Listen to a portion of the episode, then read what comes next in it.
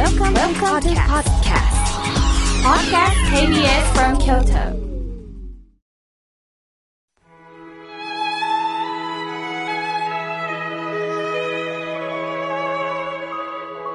改めまして僧侶の河村明慶ですさて今日の法話のテーマは物忘れがひどくなった方との付き合い方についてお話しいたします皆さんは物忘れありますか？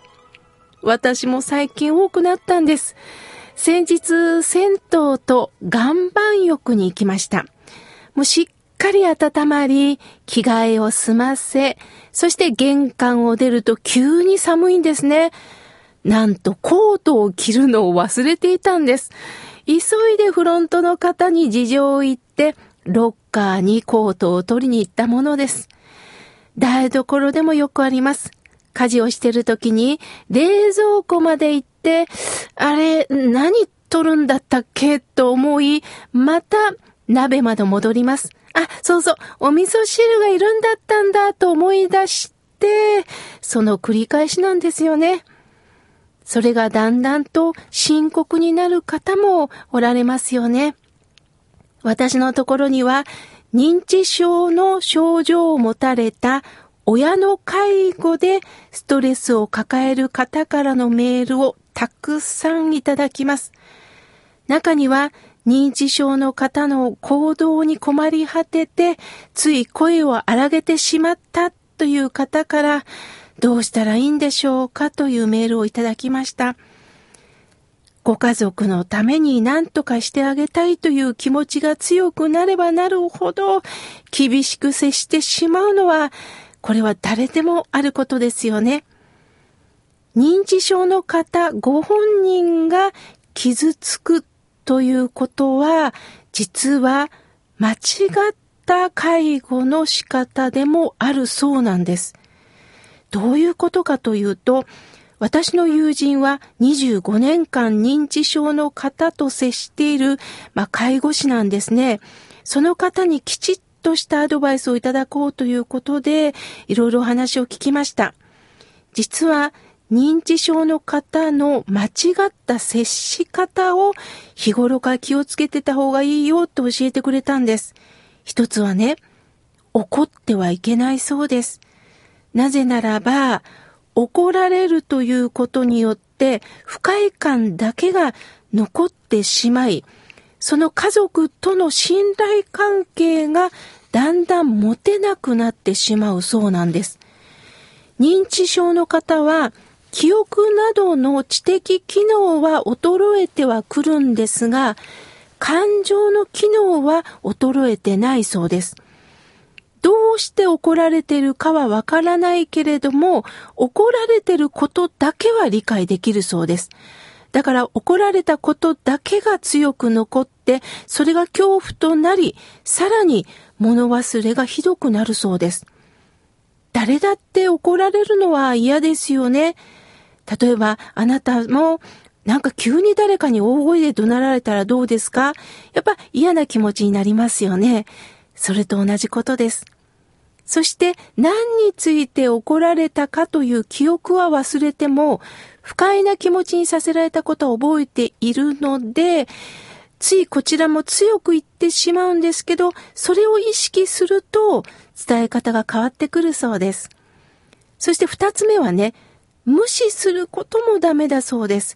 ああ、もうめんどくさいと思って、相手が言ってることを無視してしまうこともあるんですが、やはり無視することによって相手はストレスが溜まります。すると大きな声を出したり暴力的になる方もいるんですけれども、それは好きで暴力を出しているわけではないんですよね。やはり孤独を感じるストレスだそうです。そこで、えー、私たちは、やはり認知の症状がある方の気持ちを理解するように努めていきましょう。まずは相手の気持ちを極力受け入れていくということ。そしてやっぱり相手のペースに合わせていくということ。そして合図値を打つことはとっても大切だそうです。なぜなら、これが関わろうということなんですね。でも皆さんもお仕事があったり他にしなければいけないことがあって、ああ、面倒と思うこともあると思います。だけど、合図値というのは一瞬でもできることなんですよね。そこで、あ、そう、あ、なるほどね。ああ、できたできた。わあ、そうだったんだ。あ、ありがとう。っていうその一言だけでも相手は安心しますから、極力その合図値を打つということをした方がいいそうです。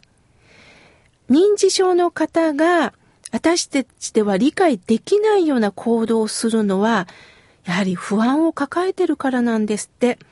ですから、変な行動した時にダメダメって否定するんではなくって、あ、こういうことがしたいんだ。へえ、なるほど。っていうふうに、まずはやってる行動を理解していきましょうということを友人は言っていました。そして、ダメだダメだということで、こう訓練させたりすると、やはり強制的に何かさせられてるというストレスのもとになるそうなので、やはりどうしてこういうことをしたいの？あ、そういうことなんだ。だけど、こういうことすると、怪我するかもよと言いながら愛嬌でちょっとずつ伝えていくと相手はその伝え方によって安心していけるそうです。やはり嫌な感情を伝えることによって相手もその嫌な感情が残ってしまうんですよね。私は、まあ、極力、まあ、いろんな方と接するときには、スキンシップを心がけてます。誰かとお会いした時も、ご無沙汰です。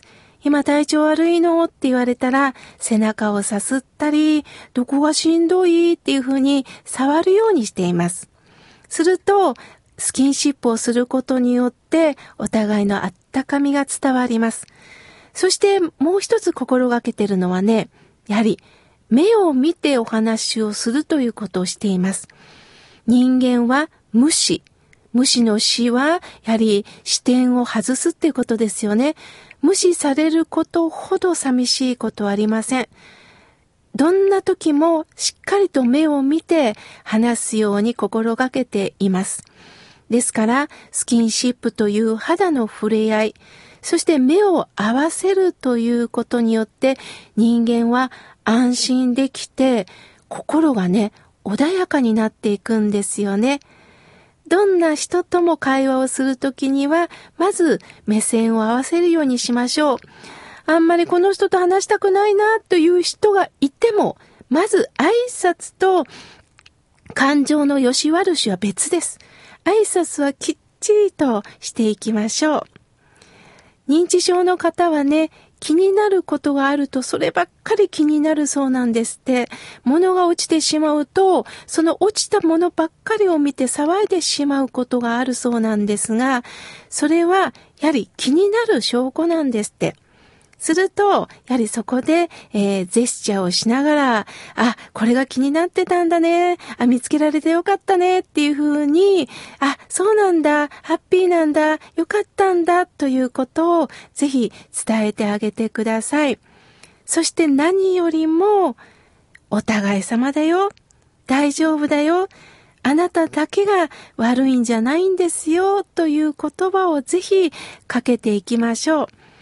確かにね、介護をしてるときはストレスが溜まります。私も母の介護をしていましたから、やはりストレスが溜まってきたときはあります。でもいつも心の中でこう思ってました。ああ、こうして母の手を触れる。ストレス抱えるけど、母のお世話ができる。これが一生続くわけではないんだ。こうして母のぬくもりを今感じられる、この瞬間、喜ぼう、ありがとう、その気持ちを持って、最後は目を見て、笑顔を出すようにしています。どんな人もね、怒りも笑顔があったら飛んでいきます。ですから、どんな時もまずニコッと笑って、相手の顔を見てお話をしていきましょう。そしてご自分がストレスが溜まったら程よく、ある時には喫茶店に行ったり、散歩をしたり、ちょっと出る余裕があったら、あの、ご自分の時間もぜひ作ってくださいね。ぼちぼちとです。